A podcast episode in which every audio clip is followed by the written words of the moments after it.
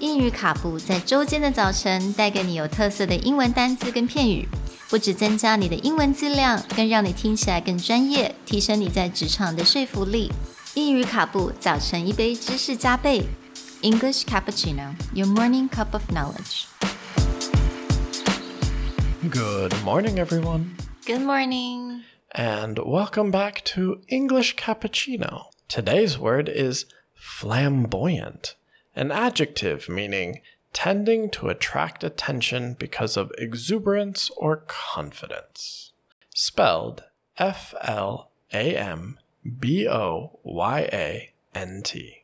今天的单字是 flamboyant。flamboyant 是形容词，那在中文来讲，它就是在形容， 比如说一个人他非常的自信，所以这个自信就显现在他的行为或者他的衣服上面，或者你也可以说是很夸张的意思。 Flamboyant often gets used to mean that someone or something is over the top. It goes way too far with its stylishness or its need for attraction. So, the example from today is back to the WeWork article where it talks about how the money had gotten spent. And the sentence is WeWork had beaten its rivals because it had access to a near limitless supply of funds, much of which had been squandered on expensive furniture, flamboyant perks, and promotions luring customers from below market rents. 所以在这个 example 来讲，它的 flamboyant 的用法，也就是比较夸张的意思。这种夸张的一些对于员工来讲，这种夸张，比如说他们可以去旅游啊，旅游的话，他们公司会帮他们付钱啊，然后呢，类似像这样的所谓的 perks，这些对员工的 benefit，员工的好处嘛。我觉得另外一种方式用 flamboyant，就像我们之前有讲的，因为某个人他非常的有自信。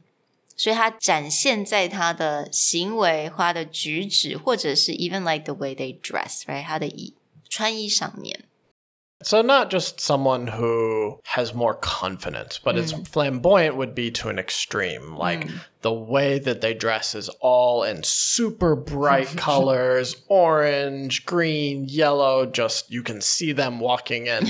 and if they walk in the room, they would be like, I'm here.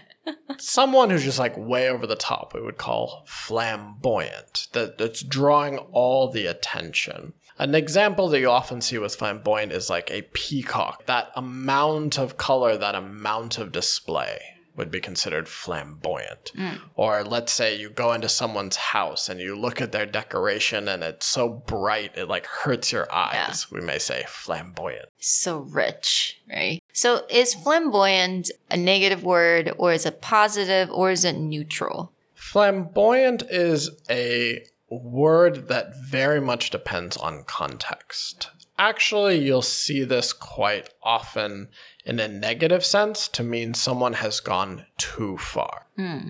Another thing that you'll see is if you've ever watched a TV show like Will and Grace, and you have the difference between Will Truman and Jack's hmm. character, or if you've watched Modern Family and you see the difference between Cam and Mitch The difference of like Cam and Jack would often be described as flamboyant.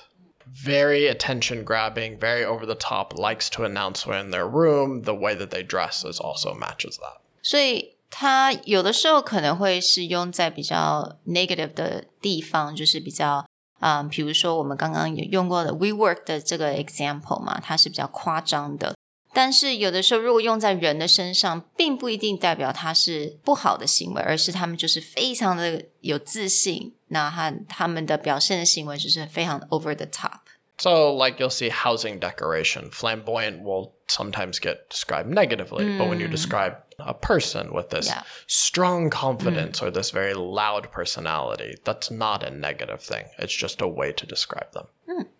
The next time that you see someone do something way too crazy, or you notice that a decoration is a little bit over the top, you can use the word flamboyant.